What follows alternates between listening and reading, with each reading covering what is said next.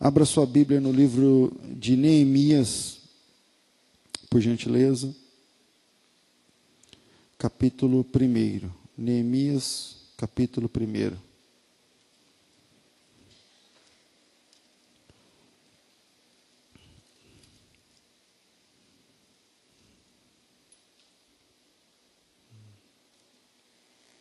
Amém, irmãos? Texto diz assim: As palavras de Neemias, filho de Racalias. E sucedeu que no mês de Kislev, no ano vigésimo, estando eu em Suzã, a fortaleza, veio Hanani, um dos meus irmãos, ele e, algum, ele e alguns de Judá. E perguntei-lhes pelos judeus que escaparam e que restaram do cativeiro e, e acerca de Jerusalém. Disseram-me: os restantes que ficaram no cativeiro estão na província, vivem em grande miséria e desprezo. O muro de Jerusalém fendido, suas portas queimadas a fogo. Sucedeu que, ouvindo eu essas palavras, assentei-me e chorei. Lamentei por alguns dias. Estive jejuando e orando perante o Deus dos céus. E disse a Senhor, Deus dos céus, Deus grande e terrível, que guarda a aliança e a benignidade para com aqueles que o amam e guardam os seus mandamentos. Estejam, pois, atentos os teus ouvidos e os teus olhos abertos para ouvires a oração do teu servo que hoje faço perante ti, dia e noite, pelos filhos de Israel, teus servos, eh, pelos filhos de Israel, teus servos. E faço confissão pelos pecados dos filhos de Israel que temos cometido contra ti. Também eu e a casa de meu pai temos pecado. Todos, de, eh, de todo nos corrompemos contra ti não guardamos os mandamentos, nem os estatutos, nem os juízos que ordenaste a Moisés teu servo. Lembra depois da palavra que ordenaste a Moisés teu servo, dizendo: Vós transgredireis e eu vos espalharei entre os povos, e vós vos convertereis a mim, e guardareis os meus mandamentos e os cumprireis. Então, ainda que os vossos rejeitados estejam na extremidade do céu, de lá os ajuntarei e os trarei ao lugar que tenho escolhido para ali fazer habitar o meu nome. É, eles são teus servos e o teu povo que resgataste com a tua grande força e com a tua mão forte. É, ah, Senhor, estejam, pois, atentos os teus ouvidos à oração do teu servo e à oração dos teus servos que desejam temer o teu nome, faze prosperar hoje o teu servo, dá-lhe graça perante este homem. É, então, naquela época eu era o copeiro do rei. Amém. Esse texto foi escrito por é, contando a história de Neemias. E eu vou, vamos usar esse texto para falar sobre é, reconstrução de espiritualidade. E, e para falar desse, desse assunto, vamos falar sobre casamento, vamos falar sobre a vida cristã, a vida com Deus, a vida espiritual. É, e vamos trabalhar com princípios. A Bíblia diz que Neemias ele é, descobre através de perguntas, que Jerusalém está em escombros, ruínas, e, e, eu começo falando que tem duas formas de enxergar ruínas ou escombros. Pode ser uma situação calamitosa, aconteceu algum desastre e tudo caiu e tudo ruiu, ou pode ser o começo de uma reforma. Tem dois jeitos de você ver um monte de escombros. E hoje eu queria deixar quatro ou cinco princípios para a gente começar o nosso seminário. A gente vai trabalhar com princípios, sempre se baseando em Neemias, que é um texto que fala sobre reconstrução, sobre restauração, e já que nós vamos falar sobre reconstrução e restauração, escolhi aqui esse texto para basear na Bíblia. Ufa! Melhorou? Ou não? Para basear na Bíblia o nosso, os nossos encontros. O primeiro princípio que eu quero que você anote é o princípio da realidade. Fatos ruins nem sempre são inimigos. Eles podem ser aliados. Fatos ruins nem sempre são inimigos. Eles podem ser aliados. Aí você para e fala assim: como fatos ruins podem ser aliados? Vamos pensar. Se pensarmos no tempo de Neemias, as ruínas de Jerusalém eram uma vergonha aos cidadãos é, da, de Israel. Mas aos olhos de Neemias, parece que representaram uma oportunidade. Ele viu ali uma oportunidade de, é, de reconstrução. E vamos conhecer um pouquinho mais de Neemias e que, o que, que isso tem a ver comigo, com você, com o nosso casamento, com a nossa vida com Deus e tal. E como nós vamos usar essa história para trabalharmos os exatos passos que Neemias dá a respeito de reconstrução e como a gente usa essas ferramentas para falar de nós. Neemias nasceu no exílio. No exílio que era babilônico, mas no meio do exílio, a Babilônia perdeu para os medos persas. Então agora quem manda são os medo-persas. Tá? É... Então Neemias nasce no exílio, no território que havia dominado Jerusalém.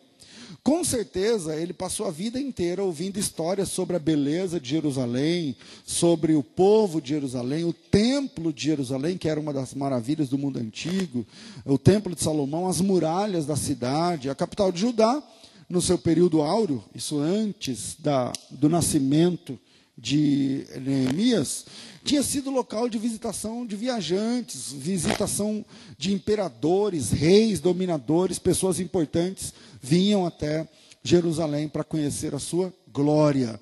Na época de Neemias, o que no passado era beleza, agora são escombros, porque quando Nabucodonosor invade Jerusalém, ele destrói tudo.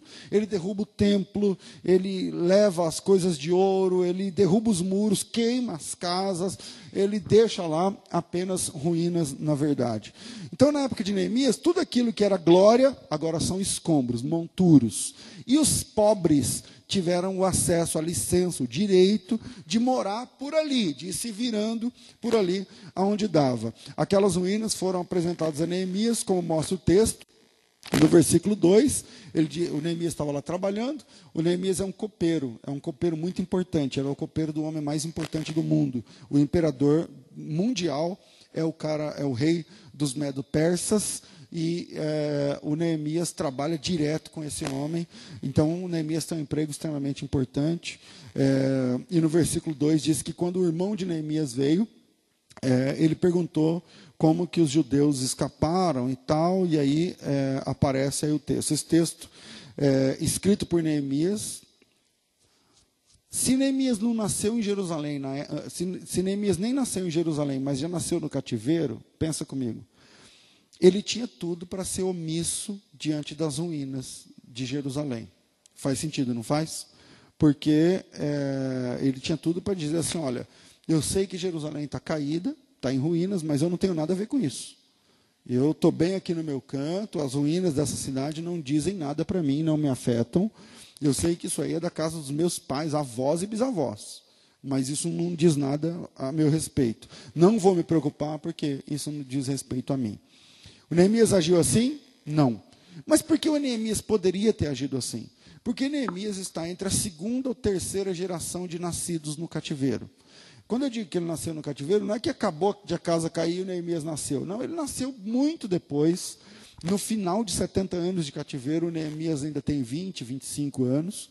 Na verdade, é, acho que o avô, talvez bisavô dele, aqui nasceu lá. É, no território é, da Palestina. O Neemias trabalha no palácio quando ele recebe uma comitiva vinda de Jerusalém formada por seus compatriotas. E ao recebê-los, Neemias toma uma atitude muito arriscada. O Neemias toma uma atitude muito arriscada. Ele faz uma pergunta. Aí você fala, pastor, que risco tem em fazer uma pergunta? Pois é, pois é. Tem uma, um vídeo na internet, eu, se eu soubesse, eu, mas é que é, tipo, virou tipo uma piada esse vídeo, né? Que tem aquele Brito Júnior, que era da Record, não sei por onde anda mais, que ele estava fazendo um programa e ele estava entrevistando um caminhoneiro. Vocês já viram essa ou não? Ele estava entrevistando um caminhoneiro, o caminhoneiro tinha tipo 40 anos de casado, tal, não sei o que lá. E, eu, eh, e ele estava falando sobre casamento, os exemplos e tal, tal. E lá pelas tantas, o Brito Júnior fala assim para o caminhoneiro. Ele, o cara falou, não, eu amo a minha mulher como fosse ontem eu, eu respeito minha mulher. Não, para mim é ela, o cara já velhão, cabelo branco, tal, caminhoneiro aposentado, não sei o quê. Eu não lembro, acho que era até mais, acho que era uns 40, eu não lembro quantos anos de casado, mas é perto de 40. E aí, do nada, o Brito Júnior fala essa assim, ó. Depois você dá um Google nisso aí, ou no YouTube, você vê. Ele fala assim, mas você nunca pulou a cerca, né? Para o marido. Aí o marido olhou e falou assim: É, eu, sabe como é que é, né? Eu, caminhoneiro, é tal, mas é essa mulher aqui que está do meu lado há 40 anos. Aí a mulher falou assim para ele: Não, bem, você não entendeu. Ele está perguntando se você já teve outra mulher. E não, aí ele falou: É, então, né? Tal, não sei o quê. Então o cara foi lá para ser um exemplo do casamento que tal, deu tudo errado, deu tudo errado, tal. Depois você vê, mas enfim, ficou seria engraçado se não fosse uma desgrama, né? Mas vamos lá. O Neemias quando recebe esse pessoal, ele toma uma atitude arriscada, ele faz uma pergunta. E fazer perguntas pode, pode ser algo que mexa com a logística inteira da tua vida. Fazer perguntas.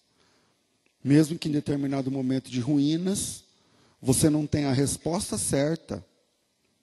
Talvez você está nesse seminário porque você está procurando respostas para a tua vida. Então talvez você não tenha as respostas certas. Mas se você tiver as perguntas certas, será possível enxergar os fatos de maneira que mexa profundamente com você. Pastor, perguntas de que tipo? Perguntas como: como eu estou hoje? diante de Deus? Como eu estou agora? Quem sou eu espiritualmente agora? Não estou dizendo quem sou eu quando eu me converti, primeiro ano de fé, não. Agora. Como anda minha alma hoje? Como anda minha intimidade com Deus hoje? Qual é a minha parcela de culpa para que a minha situação chegasse na, no ponto que chegou? Perguntas assim. Perguntas honestas podem despertar-nos para verdades doloridas porém importantes. Porém importantes. Quando Hanani chega, Neemias pergunta sobre os sobreviventes do cativeiro e sobre a, a situação de Jerusalém. Ele, ele não sabe. Ele está fazendo uma pergunta. Só que a pergunta vai desencadear uma resposta. E essa resposta nem sempre é agradável. Você, nessa altura, pode estar perguntando o que isso tem a ver com o plano de restauração para a tua vida espiritual. E a minha resposta é muito simples: Deus deseja que você tome conhecimento do princípio da realidade. Qual é a realidade que você vive de verdade? Qual é a realidade a teu respeito? Qual é a realidade a respeito do teu casamento? Isso é, que você conheça os fatos de verdade que tornaram a sua vida uma ruína. Mesmo que essa verdade seja dura. Deus quer que você se depare com a realidade a seu respeito, não com devaneios com teorias, com desejos. Muitas vezes nós nos apegamos a fábulas, mas Deus quer nos mostrar os fatos. Deus quer tratar os fatos. Se não encararmos a realidade a nosso respeito, não saberemos como lidar com os processos de devassidão e degeneração na nossa alma. Então, a verdade, irmãos, é o princípio básico sobre o qual o castelo da restauração pode ser erguido. Eu repito, a realidade é o princípio básico sobre o qual o castelo da restauração pode ser erguido. Sem verdade, não tem restauração.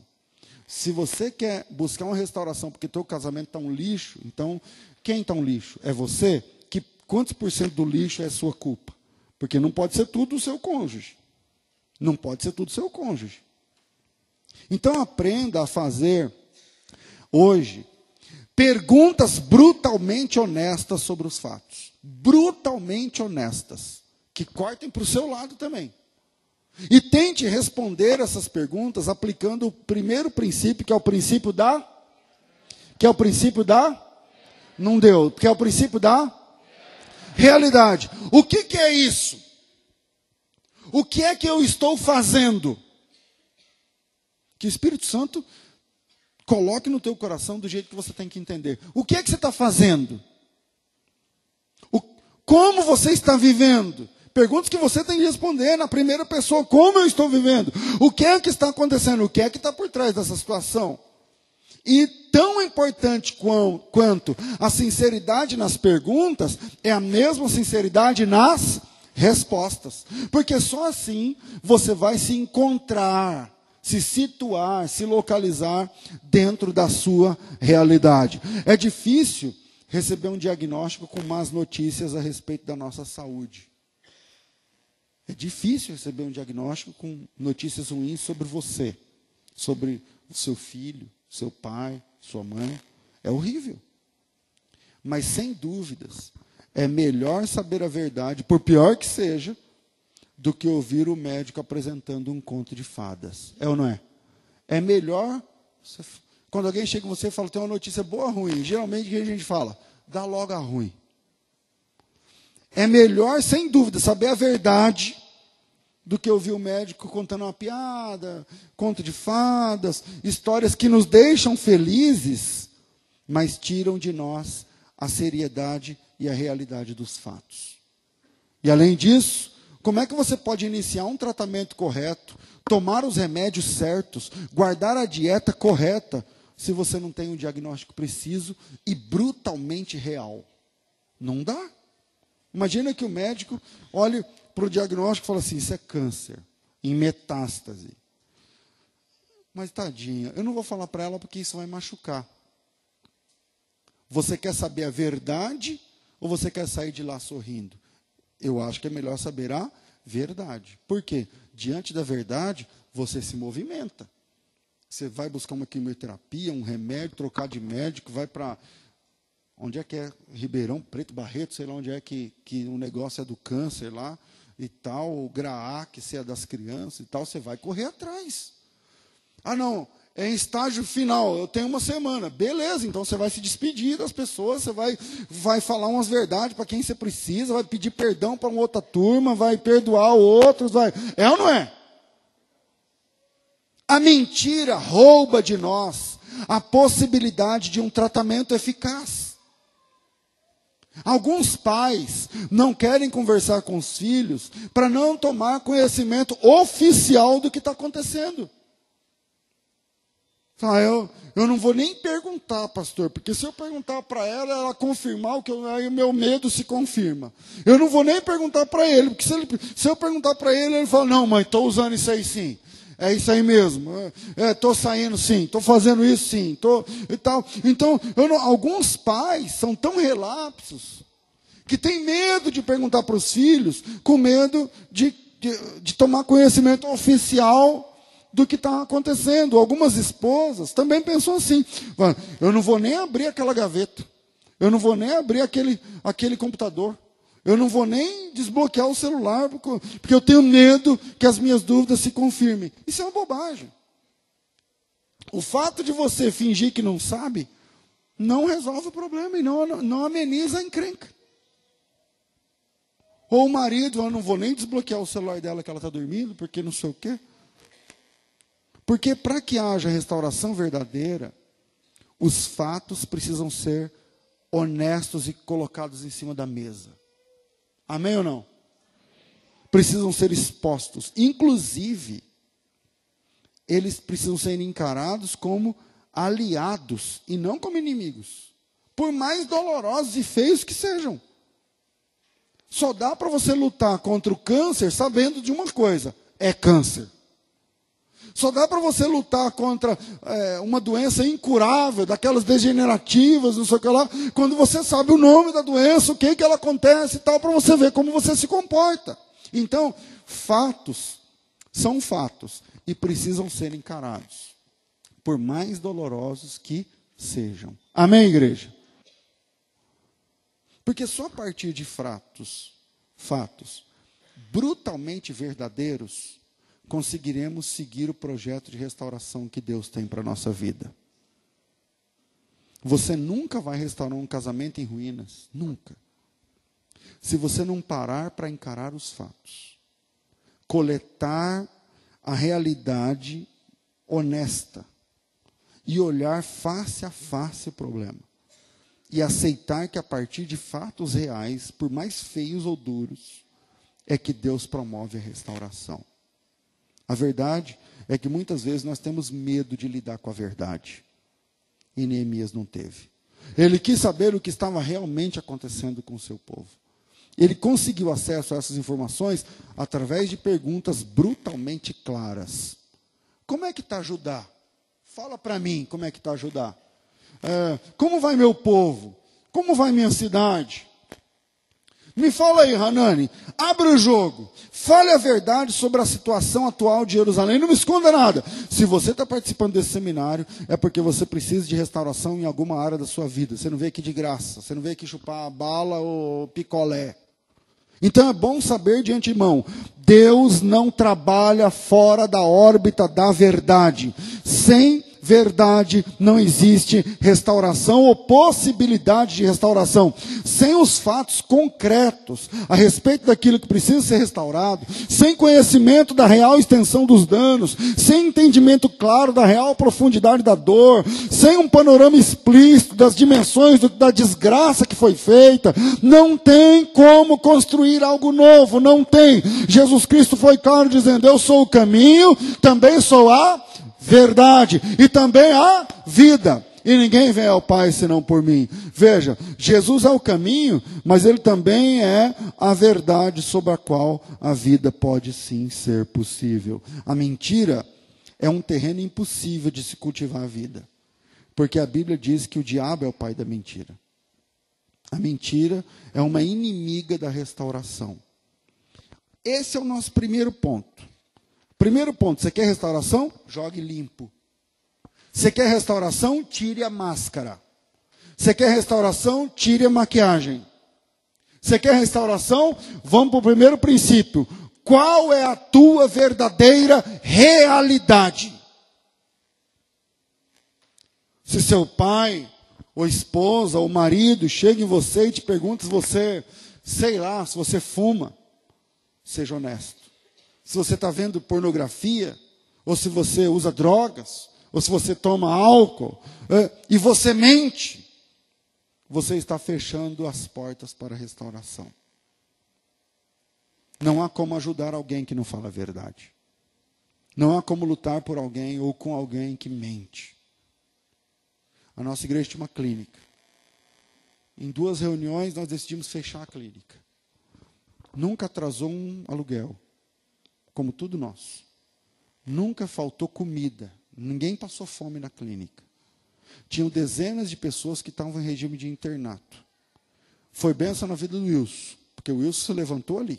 Não é, meu irmão? Se levantou ali. Só que, Wilson, quantos por cento das pessoas que passaram lá estão firmes em Deus hoje? Em percentual, de 0 a 100. Dois, ele está falando. A gente parou e falou assim: peraí, Quantos caras estão lá comendo e bebendo e a gente orando e levantando e buscando coisa no sacolão e fruta e comprando combi e não sei o quê. Aí, aí manda lá e era, uma, era lindo lá, não era legal? Campo de futebol, não sei o quê. Peraí, é, você vai conversar com o cara? Ô oh, pastor, aleluia, não sei o quê. Mas é porque ele está preso lá. Saiu, caiu, saiu, caiu, saiu, caiu, saiu, caiu. Eu falei, pô, peraí, vocês estão de brincadeira. Vocês estão de brincadeira. Não há para lutar com alguém ou por alguém que mente. Não dá. Não dá. Muita gente reclama que tem que lutar sozinho que luta sozinha, mas se esquece que vive uma vida de mentiras. Se você não quer lutar sozinho, então fale a verdade, porque de cara o Pai, o Filho e o Espírito Santo estarão do seu lado lutando com você, para você ter uma vida vitoriosa. Não há como interceder por alguém que mente. Você dobra o joelho e fala: Senhor, visita lá a irmã fulana, porque está isso, isso, isso. Quando, é, quando é mentira. Não há como interceder por uma pessoa para que ela saia de uma situação para outra, sem que a gente saiba a realidade do que, ela, do que se passa naquela vida.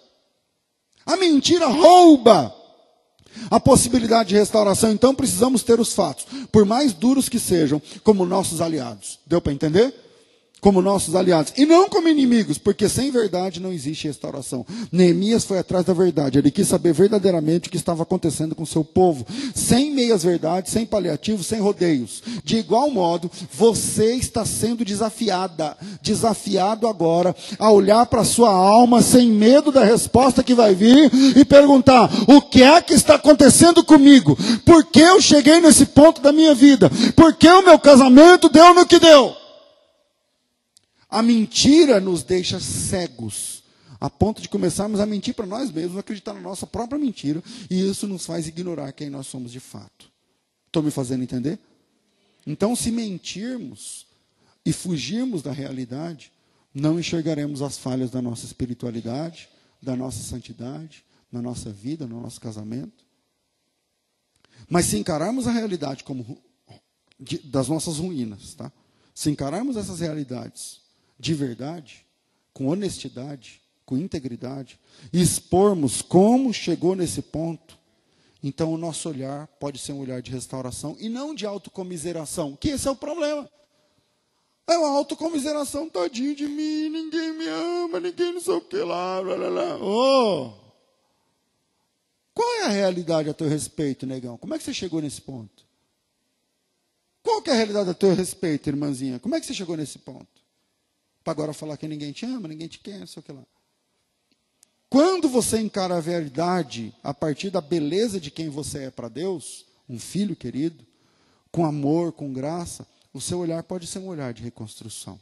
Então não deixe que verdades ocultas em sua vida façam você parecer quem você não é. Seja quem você é de verdade, nem maior, nem menor, nem mais santo, nem mais profano. Encare a realidade e veja quem você é e onde você está de verdade. Deus quer tratar você. Amém, igreja? Deus quer tratar. Deus não trata fakes. Fake é o perfil falso. Deus não trata perfil falso. Você vem aqui, levanta a mãozinha, oh, em nome de Jesus, e não sei mais de quem, aleluia. Só que lá fora você xinga, briga, bate, apanha, eh, bebe, fuma, se droga, rouba, mente. Aí chega aqui um filhinho de Deus, lá fora o filho de Satanás, ah, aqui dentro está de brincadeira. Deus não trata fakes, ele trata pessoas reais.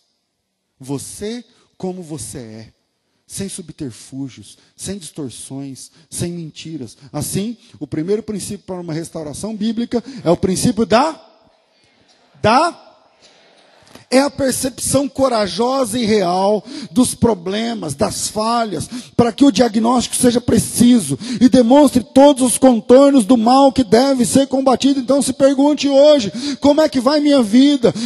Quem eu era e quem eu sou hoje? Como está realmente meu casamento? O que eu tenho feito para mudar o quadro da minha história? Com perguntas certas e respostas brutalmente honestas, começa o processo de restauração em áreas que estão em ruínas. Quando quando Neemias faz perguntas sinceras e recebe respostas verdadeiras, ele enxerga o fato com clareza, sem distorções, sem rodeio, direto ao ponto, e diante disso, ele pode dar o segundo passo do processo que o levará à restauração daquela cidade. E o segundo passo é o princípio da inquietação. Fala assim, ó, inquietação.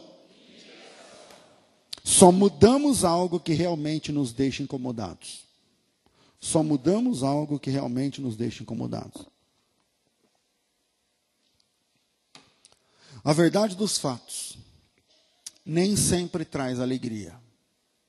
A verdade, eu estou dizendo, fala a verdade, fala sempre a verdade, tudo é verdade, é verdade, nada mais que a verdade, não sei o que é na verdade. Só que a verdade nem sempre traz alegria, se você for honesto. Se você for honesto mesmo, você vai abrir o jogo. Você vai falar a sua parcela. Neemias ouve o um relato sobre a cidade e, diante disso, ele chorou. Versículo 4, ele diz o seguinte: é, Quando ouvi isso, sentei-me e chorei. Na verdade, ele passa alguns dias, se você ler o versículo 4, pode colocar o versículo 4 aí. Ele passa alguns dias lamentando, chorando e jejuando. Lamentando, chorando e jejuando. Está aí o texto. Como eu disse agora há pouco, a realidade nem sempre traz satisfação, só traz verdade. Mas o que a realidade precisa proporcionar, no mínimo, é inquietação. O que a verdade precisa proporcionar é inquietação. A verdade que não produz inquietação na alma não abre espaço para mudança. A gente muda aquilo que nos incomoda. Eu posso dar um exemplo, por exemplo, da, do, da questão de estar acima do peso. Estar acima do peso. Vai incomodar quando o médico chegar e falar: Meu, Isso aí vai te dar. Tem gordura no fígado. Ou então a pessoa começa a te zoar lá na, na, no serviço. Ou então você não consegue mais amarrar o cadarço. Ou então, aí você fala, nossa, eu preciso mudar. As pessoas que são acima do peso e emagrecem, não emagrecem porque ela gosta de parar de comer. Ela emagrece porque aquilo mexeu com ela e ela tem que fazer alguma coisa em relação àquilo. Ela está incomodada. A mesma coisa acontece com viciados em álcool, substâncias químicas ilícitas, drogas. Quem é viciado, por exemplo, enfrenta essencialmente dois problemas, dois desafios. Primeiro, reconhecer que de fato é dependente. É o princípio da realidade. É o princípio da realidade. Você vai conversar com a pessoa, você é alcoólatra. Não, não, não, eu bebo socialmente. Mas toda hora. Você fuma? Não, não, eu, eu, eu paro quando eu que, quiser parar. Hum, e quantas vezes você quis parar e conseguiu? Nenhuma, né? Então, é, o viciado enfrenta essencialmente dois desafios. Primeiro, reconhecer que de fato é dependente. E depois, começar a se incomodar com o que está vivendo, que é o princípio da inquietação. Eu já vi pessoas viciadas que não se incomodam em vender as coisas dentro de casa, vender as coisas da mãe, da, da, da esposa. Não vê problema em roubar dinheiro da própria mãe, da, da, do pai. Mas por que isso não incomoda? Porque a mãe não faz nada, o pai é um boca aberta. Mas quando o traficante começa a telefonar com ameaças de morte, aí ele fica inquieto. Aí ele fica inquieto. E eu sei de casos que a pessoa teve que mudar o seu estilo por conta disso. A verdade é que o que não te incomoda não faz você mudar. O que não te incomoda não faz. Time que está ganhando, ninguém mexe. A mesma coisa acontece com o adultério. A mesma coisa acontece com o adultério. Ontem terminou o seminário, uma pessoa me procurou e ficou, sei lá, uns 20, 30 minutos conversando comigo. Aí contou que tinha adulterado, aí parou. Aí a mulher, naquele perdoa, não perdoa, está um ano, a vida está um lixo, não sei o quê, tal, tal, tal. E aí eu olhei aconselhando, falei, não, irmão, pô, traz ela na próxima, não sei o quê, tal, tal, tal, tal, tal, tal. Aí lá pelas tantas eu descobri ele falando que agora ele tem outra. Não a primeira, que era um amante de muitos anos, mas agora, alguns meses atrás, tem outra, que inclusive é crente a outra. Aí eu falei, peraí, ela é casada? Eu falei, não, ela é solteira. E você é, é batizado? Não, não sou crente. Minha irmã que é crente me trouxe aqui. Eu falei, então peraí, você está de palhaçada? Quer dizer, você está me usando aqui, eu te aconselhando, não sei o quê, tal, tal, tal, tal, tal. E você tem um amante. Você, você, você é louco. E você ainda quer que dê certo a sua vida. Então a pessoa assume um caso extraconjugal, cria uma realidade falsa paralela para a sua vida, e ainda reclama de as coisas não estão tá dando certo dentro de casa. E aquilo vai crescendo, se ninguém descobrir, sem problema, sem mal-estar, ele vai, vai levando a vida. Filho de Satanás. Até o dia que de alguma forma tudo vem à tona, porque não é mentira que dure para sempre, e o cônjuge ameaça entrar com o pedido de divórcio. Aí quando ameaça o divórcio, Aí pronto, aquilo começa então a incomodar, e aí ele começa a se comprometer em mudar, porque eu tenho que mudar e tal. Então, felizes são aqueles que descobrem essa verdade e automaticamente se inquietam diante da realidade pessoal antes que, que a coisa, que a casa caia. E já faço o que tem de fazer. A palavra do segundo ponto é inquietação. Pastor, o que é inquietação? É a percepção incômoda de que somos ou orgulhosos ou prepotentes, ou grosseiros, ou adúlteros, ou mentirosos, ou sensuais, ou tendenciosos, o que for. O que for. Então devemos desejar transformação com todas as nossas forças e orar ao Senhor pedindo para que nossas áreas problemáticas sejam transformadas ou que nos incomodem profundamente até que nós busquemos a transformação. Amém, irmãos? Eu estou me fazendo entender? Inquietação. Irmã que não é adúltera, não está tendo causa extraconjugal, mas é sensual. É pecado. Irmã, é pecado. Não espere que o incômodo seja tamanho e chegue ao nível de fazer com que você caia. Porque aí esse seminário vira uma válvula de escape para continuar no jogo da vida. Tipo assim, ah, então estou ruim, então eu vou lá. Tem um seminário aí, é de graça, pastor não sei o quê, vai mandar os vídeos, vai tal, não sei o que lá, então eu vou lá, vai, põe, põe meu nome aí então. Eu vou. Mas você não está afim de nada. Você não está afim de nada, levanta e vai embora, meu amigo. Levanta e vai embora.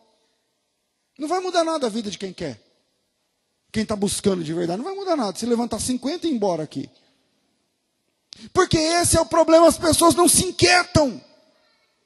Não tem inquietação. Agem como se o mundo fosse redondo. Melhor mesmo é agir logo que a inquietação sinalizar pelo simples fato que você precisa de restauração por amor a Deus, por amor à sua vida, por amor ao próximo, por amor ao seu marido, à sua esposa, aos seus filhos, aos seus filhos. Historicamente falando, a inquietação é um interruptor de mudanças históricas. Ontem eu não consegui falar, também hoje não vou conseguir dar dados históricos, mas, por exemplo, foi assim com Mahatma Gandhi na Índia, diante da opressão inglesa. Ele ficou inquieto e falou: não, não, isso não pode continuar desse jeito. Foi assim com, com Mandela, sei lá, na África do Sul.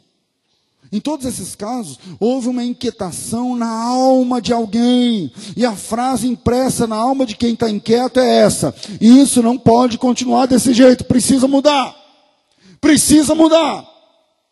Quando Neemias soube da situação deplorável da terra que Deus tinha prometido ao seu povo, ele senta, ele chora, ele ora e ele começa a ser tomado por uma grande inquietação. Inclusive o leva a fazer uma oração. A oração de Neemias é uma oração de confissão. Confessa os pecados que nós, israelitas, temos pecado. Isso nos leva para o terceiro princípio de restauração. O princípio da confissão. O princípio da confissão. Veja o versículo 6 e 7. Eu vou ler na NVI. Confesso os pecados que nós israelitas temos cometido contra ti. Sim, eu e meu povo temos pecado. Agimos de forma corrupta e vergonhosa contra ti. Não temos obedecido os mandamentos e aos decretos e às leis que deste a teu servo Moisés. Princípio da confissão. É preciso admitir a parcela de culpa que você tem no que precisa ser restaurado. É preciso admitir a sua parcela de culpa no que precisa ser restaurado. Amém, igreja? A restauração tem um start, historicamente falando. Até agora nós estamos falando de conceitos, mas a restauração tem um start.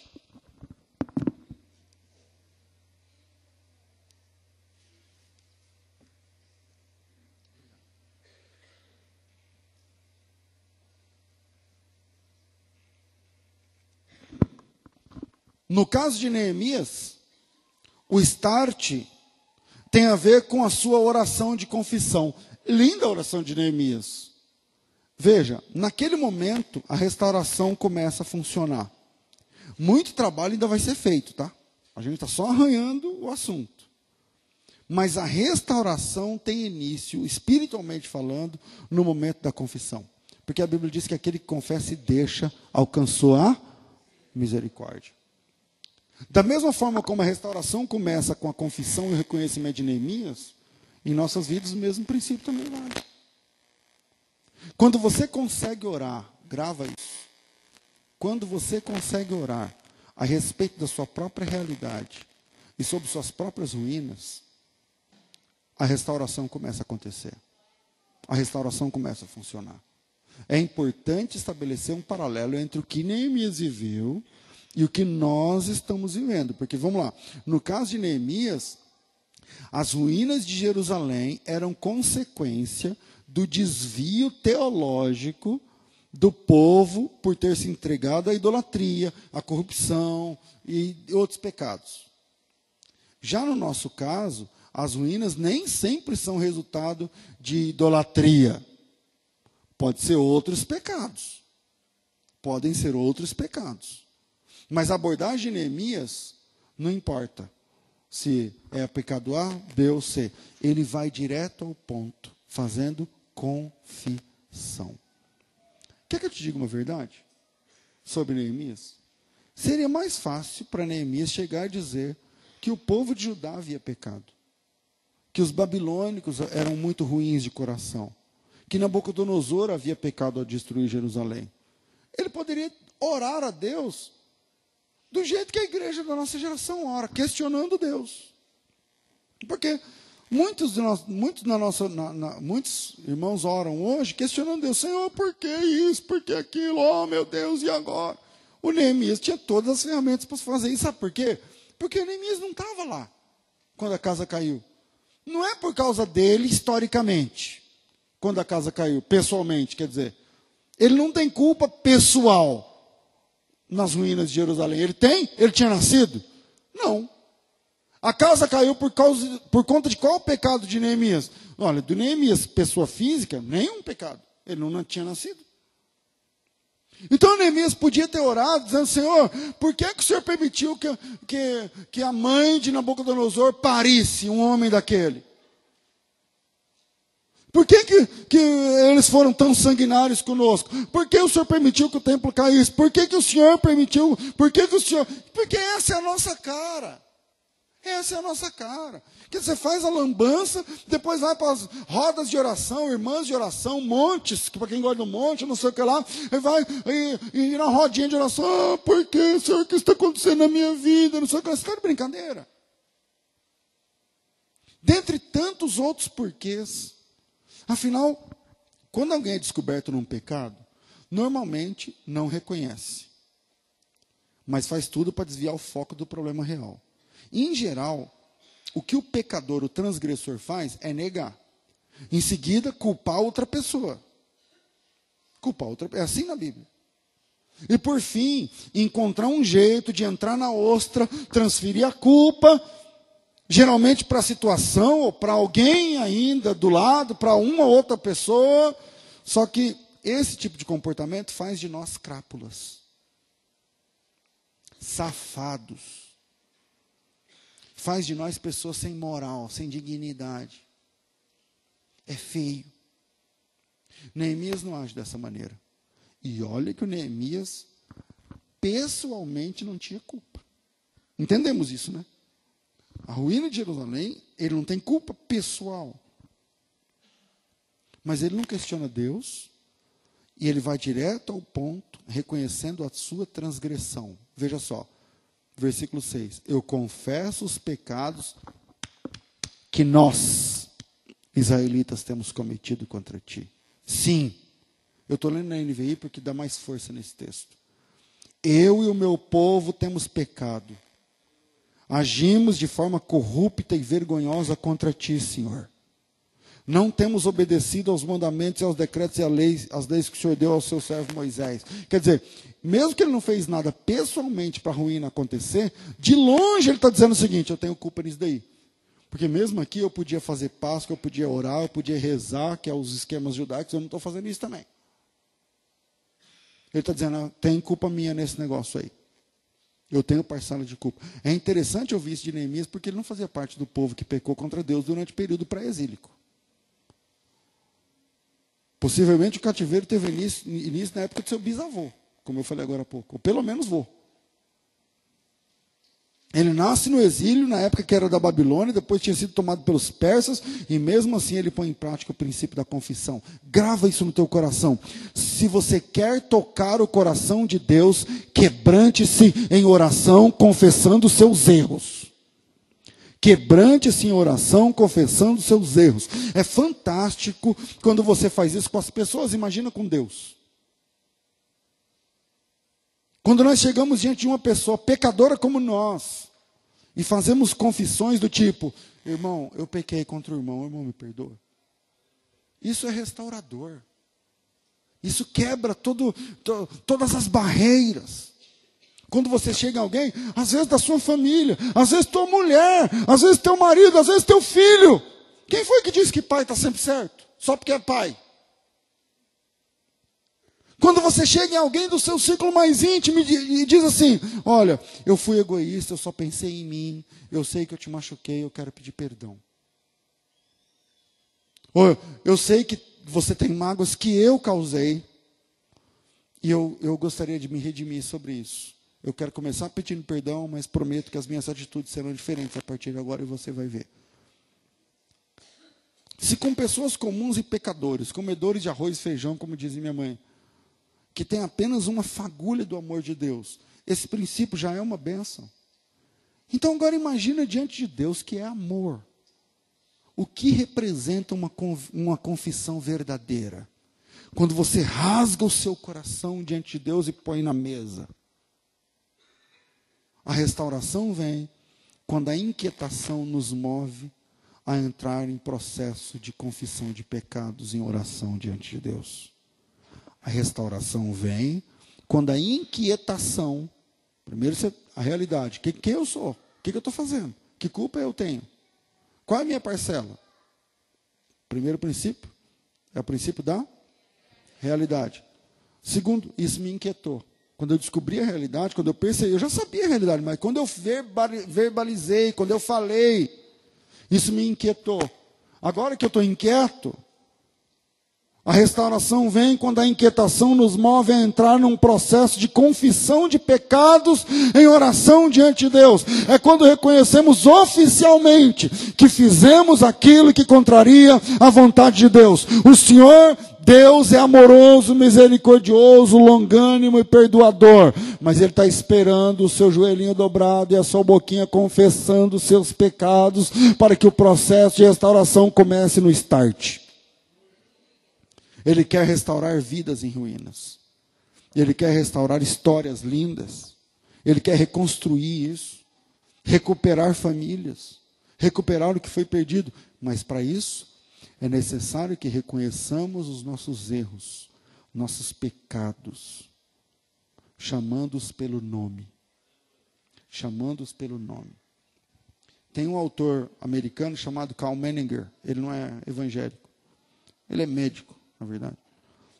Mas ele estava escrevendo um livro, filosofando, em um dos capítulos do livro de Carl Menninger, ele fala o seguinte: o que, é que fizeram com o pecado? Porque ele fala assim: o pecado sumiu das prateleiras. Ninguém mais fala de pecado. Perceberam que nos últimos anos ninguém mais prega contra pecado? As pessoas não têm mais pecado, elas têm problemas. Elas não têm mais pecado, elas têm problemas. Se você tem um problema, o que, que você faz com o problema? Resolve. Ah, esse problema é insolucionável. Então você convive. É ou não é? é um problema. Então você resolve, você convive com ele. Ele diz o seguinte: mas sumiram com o pecado, ninguém mais fala com o pecado. Tem igreja que ela placa lá fora é, uma campanha para acabar com seus problemas. Se você tem problemas, eu aprendi com um pastor amigo meu anos atrás. Se você tem problemas, procure Freud, porque Jesus Cristo lida com pecadores. Pecadores. Se você tem pecado, só Jesus pode resolver. No meu aconselhamento de ontem, aí o irmão falando, o adulto, falando, não, porque, e aí isso e aquilo, e aí eu fiz a, a terapia lá, e aí a, a, a psicóloga falou para mim, que junto com a minha esposa, falou, ó, agora que vocês vão, que você abandonou a outra mulher, agora é um cristal que foi quebrado, que aí vai ter que conviver, não sei o que lá. Eu falei, irmão, essa história do cristalzinho quebrado aí é para quem não é crente. Eu sou evangélico, eu creio que Deus faz milagres. Eu creio que Deus faz de você um homem desgraçado, igual estou vendo agora, e Deus pode transformar você em nova criatura em Cristo Jesus. Mas para isso é necessário que reconheçamos nossos erros, nossos pecados, inclusive chamando nossos pecados pelo nome. É assim que Deus, Deus nos levanta e nos coloca onde prometeu que iria colocar. Porque foi isso que ele fez na restauração de Israel. Então, quando você dobrar, seu, dobrar o seu joelho, chama o seu pecado pelo nome. Não vem, ah, Senhor, e agora? Tem misericórdia minha, agora quem poderá nos defender? Isso aí é chapolim.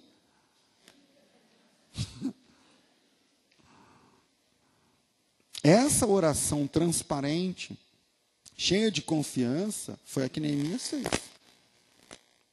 Quando pisamos na bola em nossos relacionamentos interpessoais, o caminho é esse. Seu casamento é uma droga? Então, qual é o caminho, pastor? Reconhecer a realidade, se inquietar a respeito da situação com base nos fatos. Não é no que eu acho, não, nos fatos. Nos fatos. E começar a agir em oração e confissão, mesmo que o outro ainda não tenha aceitado ou entrado em processo de restauração com você. Repito, você tem que se inquietar a respeito da situação com base nos fatos, não é no que se acha, é com base nos fatos e começar a agir em oração e confissão, mesmo que a outra parte nem tenha aceitado entrar num processo de restauração com você. Porque se ele ou ela não entrar, pelo menos Deus vai restaurar o seu coração, vai fazer de você um homem de Deus ou uma mulher de Deus. Na vida espiritual é a mesma coisa. Estabeleça esses princípios e faça deles um estilo de vida. Uma das passagens bíblicas que eu mais gosto sobre esse assunto é o Salmo 51. O Davi tira a máscara. Diz, pequei, pequei, fiz o que era mal aos seus olhos. Nesse salmo, nesse salmo vemos um homem profundamente quebrantado, disposto. No, no arquivo que você vai receber já já, vai estar o salmo na íntegra lá. Você vai ler. Vemos um homem disposto a restaurar ruínas existenciais, emocionais, espirituais, ministeriais. Parece que Davi entendia muito bem o princípio da confissão como uma sequência imprescindível a qualquer sonho, a qualquer projeto de restauração. Sem confissão, não tem perdão. Sem confissão não tem perdão. E sem perdão, ruínas serão sempre ruínas.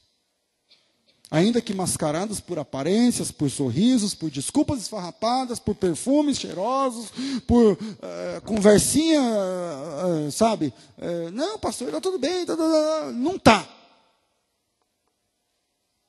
A realidade é que a inquietação e a confissão é que você precisa para mudar de patamar na tua vida espiritual ou no teu casamento. Isso quer dizer que a restauração começa em nós.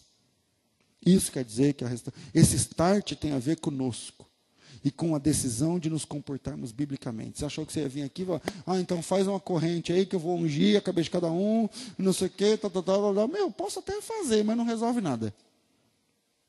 Posso até fazer, mas não resolve nada.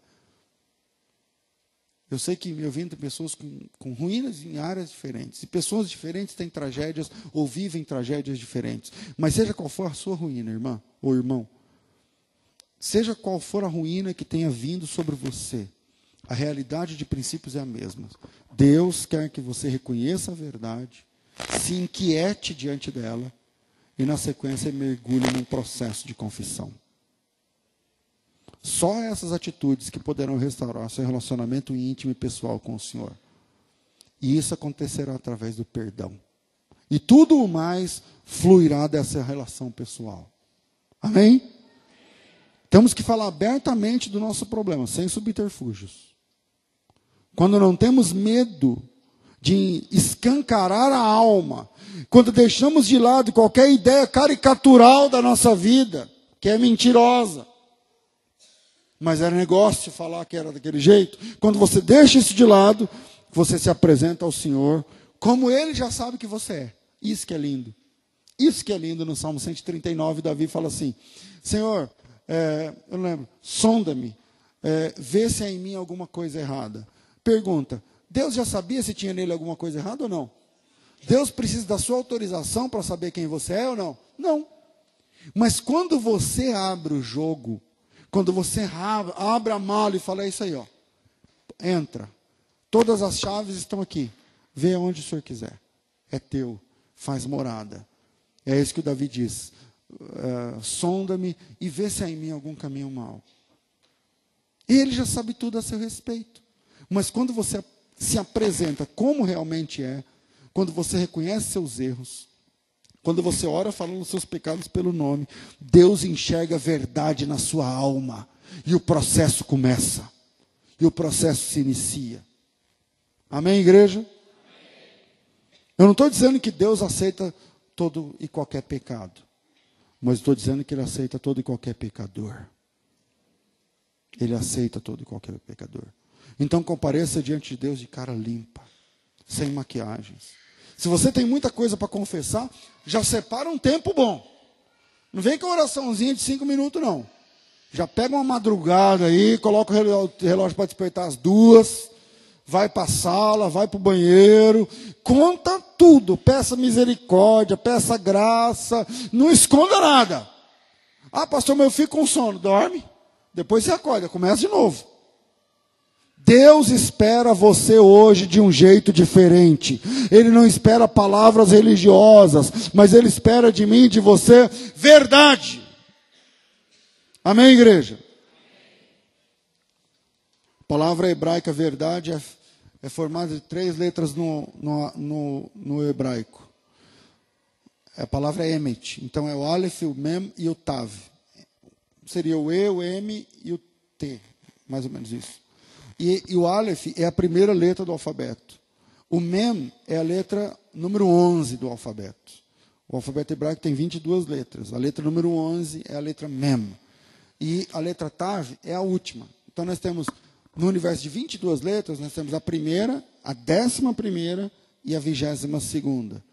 Ou seja, a primeira, a do meio e a última. E a ideia é que a verdade precisa estar no começo, no meio e no fim da nossa história com Deus. Assim como a oração de Neemias iniciou um processo lindo de reconstrução, a partir do momento em que nós confessamos nossa realidade para Deus, rios de água viva começam a fluir na nossa vida.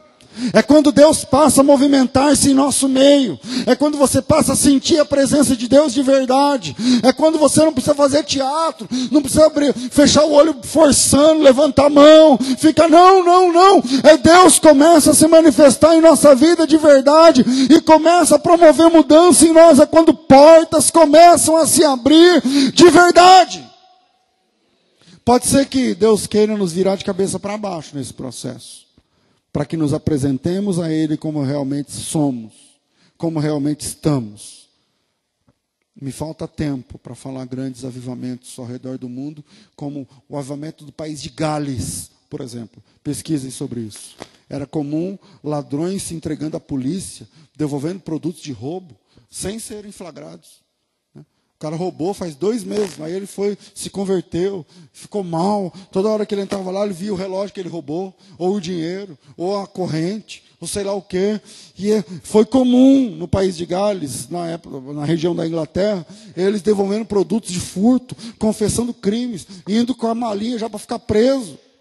Fizeram isso porque entraram num processo de auto-humilhação, de reconhecimento, de oração, de confissão, em busca da ajuda do Senhor a respeito da sua natureza pecaminosa.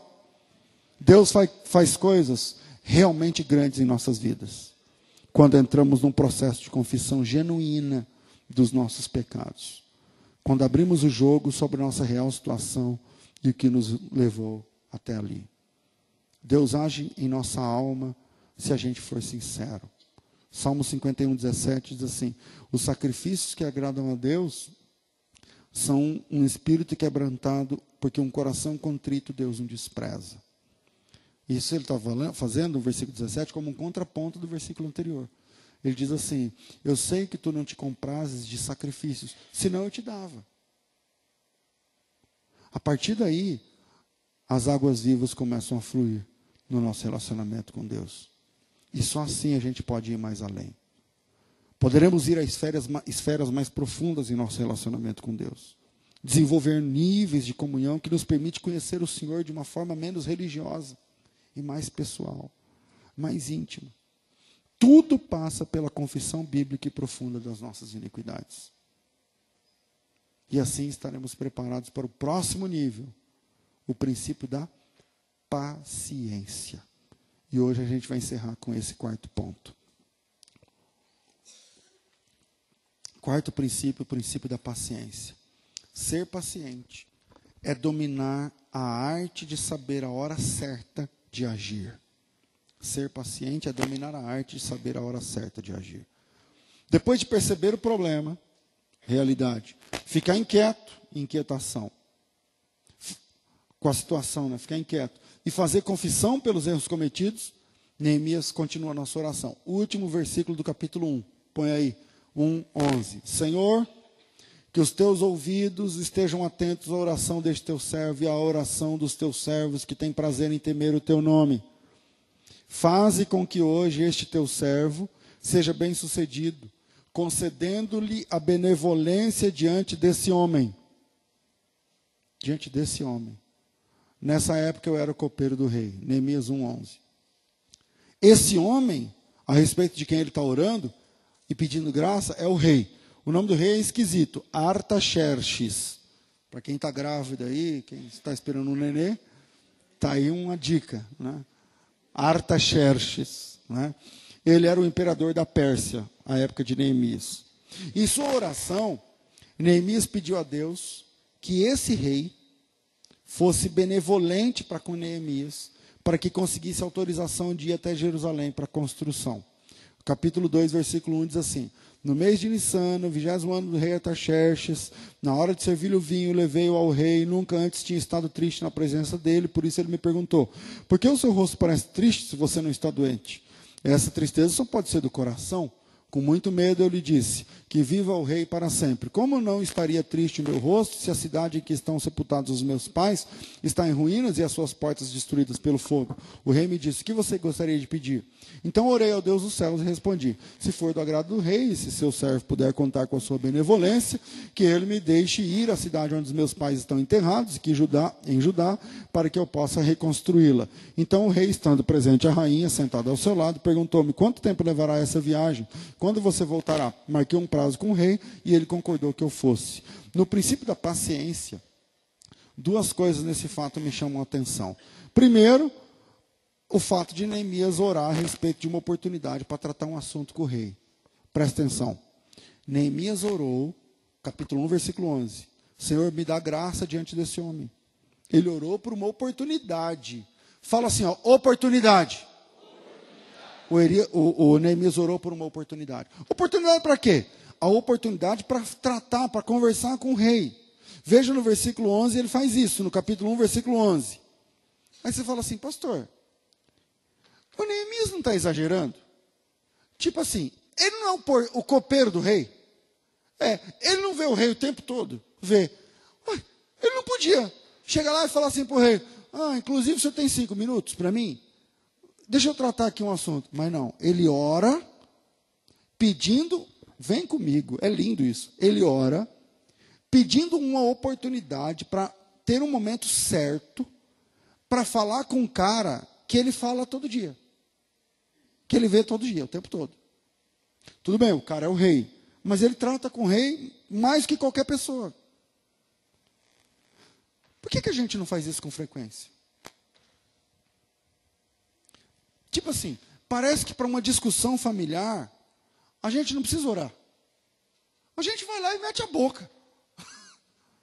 É, porque comigo é assim, porque você é isso, você aquilo, e você, não sei o que lá. Por que, que a gente não ora para falar com a nossa esposa? Marido, filho, pai. Cara, esse princípio é louco, é muito lindo. Tipo assim, Senhor, me dá a oportunidade para falar com a minha esposa sobre esse assunto, a hora certa, com meu marido. Mas parece que para uma discussão familiar a gente não precisa de nenhuma direção. A gente vai lá e fala tudo que tem que ser. E a gente está certo. E a última palavra tem que ser a nossa. Pelo, nem que seja um. Aí é a última. Não, fala a verdade. É ou não é? Não, fala a verdade que eu quero escutar. É ou não é? Caramba! Parece que para tratar aqueles que estão na mesma linha que nós, ou estrategicamente abaixo, um funcionário, um filho, a gente não precisa de direção. Tipo assim, a gente nem ora. A gente vai lá e fala, vai ser assim, tal, tal, tal. Peraí, quem te dirigiu para falar isso? Ninguém. Parece que deixamos para orar somente por aquilo que achamos realmente grande ou complicado, ou importante, ou impossível. E por resto, a gente não precisa da direção de Deus. A gente vai lá e faz. a gente vai lá e faz, meu irmão. Com que frequência a gente tem orado a respeito das nossas conversas entre marido e mulher? Pai e filho. Mexeu com você isso? Com que frequência temos buscado direção para falar com nossos filhos? Ou com os nossos pais, mesmo que seja, seja casado. E às vezes você tem que falar com a sua mãe um assunto que você sabe que ela vai ficar chateada. Ora. Será que temos buscado direção de Deus para acharmos graça? Olha a oração do cara. Senhor, me dá graça diante desse homem. Será que nós temos buscado direção de Deus para acharmos graças diante, graça diante dos nossos desafios pessoais ou interpessoais? Qual foi a tua última briga em casa? Se você tivesse achado graça diante da tua mulher ou do teu marido, terminava do jeito que terminou? Não. Sabe qual é o nosso problema? A gente não pede oportunidades. A gente não pede direção e nem graça.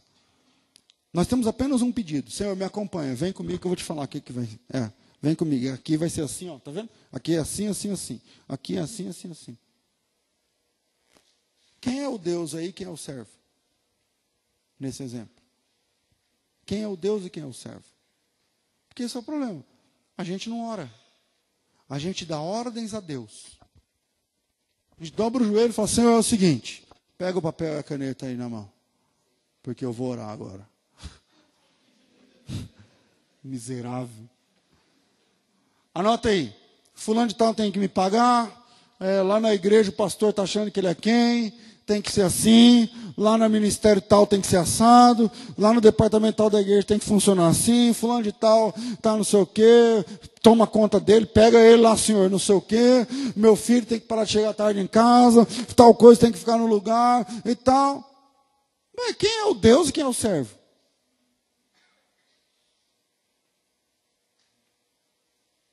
Em outras palavras, é o seguinte: Senhor, é o seguinte, eu só estou orando mesmo ao Senhor porque eu não tenho poder, você está entendendo? Porque se eu tivesse, nem perguntando eu estava, porque eu já sei tudo que tem que fazer. Eu já sei tudo que tem que fazer, vem na minha. Vai na minha, na igreja tem que ser assim, em tal lugar tem que ser assado. Você é quem dentro de casa, filhinho? Será que a gente tem buscado direção de Deus para acharmos graças, graça diante das pessoas que estão próximas de nós para discutir? Ou a gente só pede a companhia de Deus fala assim, eu pego o bloquinho de nota, caneta e vem. Que eu vou lá resolver com a minha mulher. Eu vou lá resolver com o meu marido. Ela está achando que ele, que ele está achando que ele é quem? Neemias orou pedindo a Deus graça diante de uma conversa importante. Esse é um grande exemplo que deve ser seguido, gente. Eu disse que o princípio da paciência me chama a atenção em duas razões. Primeiro, que ele orou, orou pedindo graça diante, uma oportunidade para falar com um cara que ele fala todo dia. Segundo, já que o princípio é de paciência, Neemias perseverou em oração. A gente vai falar mais sobre oração durante outros dias, então vou pegar menos, pegar mais leve aqui na oração, mas falar sobre a paciência. Ele teve perseverança. Nós gostamos de respostas rápidas. Gostamos de resolver as coisas da forma mais rápida possível. Todos nós somos assim. Constantemente pedimos a Deus em oração coisas tipo para hoje mesmo. É, no máximo para amanhã. Senhor, é o seguinte, é amanhã, hein? É amanhã, tal, parece propaganda da Casa Bahia, é só amanhã.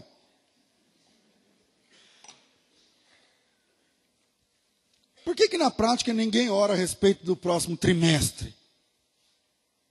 A gente não lembra.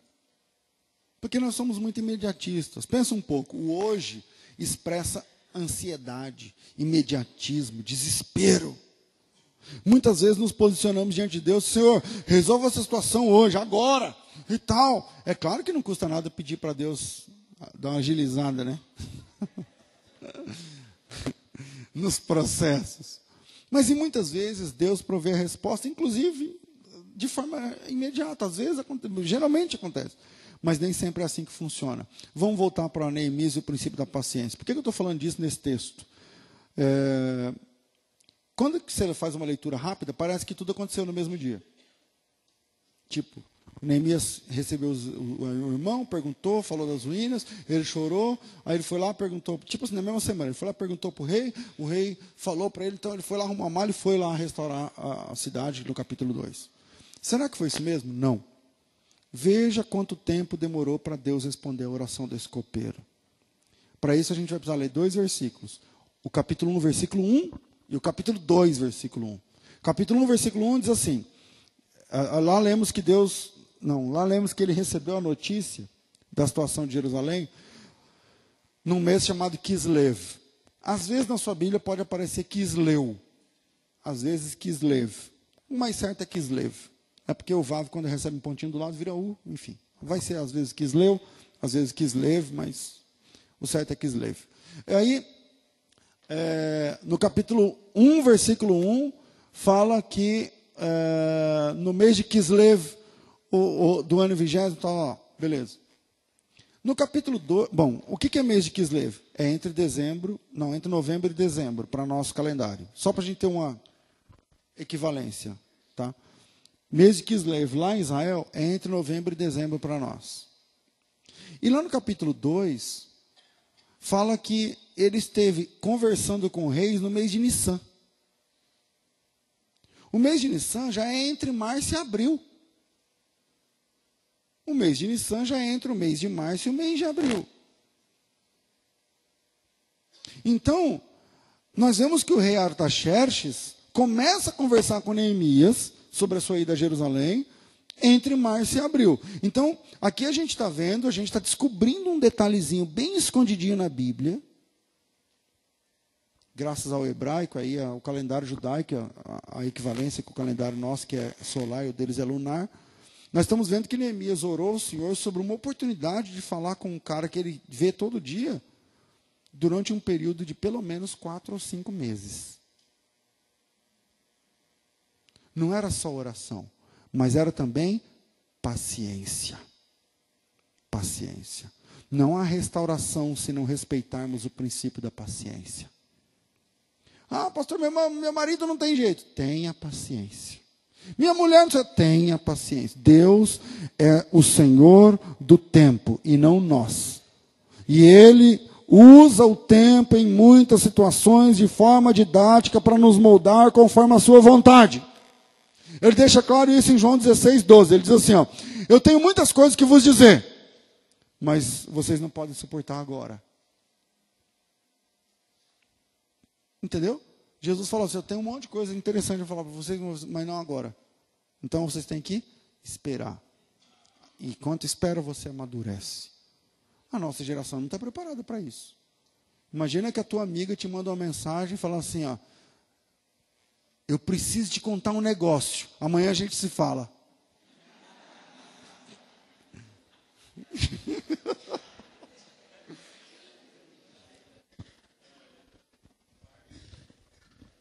Até homem, tá? Até homem é assim hoje em dia. Não é só mulher, não. Isso aí não é mal de mulher, não, irmão. Eu acho que, não sei, acho que mulher. Eu, não, eu que eu não sou ansioso, então. Mas eu acho que homem também.